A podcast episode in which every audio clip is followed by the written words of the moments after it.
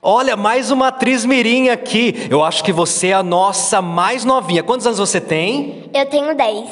Qual o seu nome?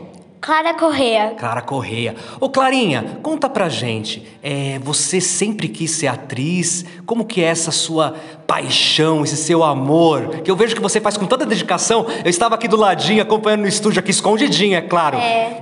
e aí? Então, é, eu sempre assisto muito TV, né? E aí eu fico Sei. assistindo filmes e tal. E aí eu vejo as meninas lá e eu penso, é, como é que seria se fosse eu no lugar daquelas meninas?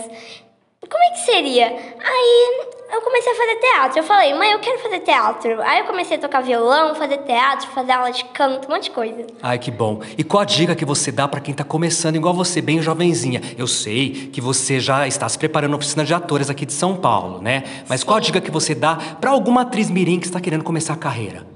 Sempre siga seus sonhos e sempre acredite neles. Ah, que bom. Um abraço, Clarinha. Obrigado, viu?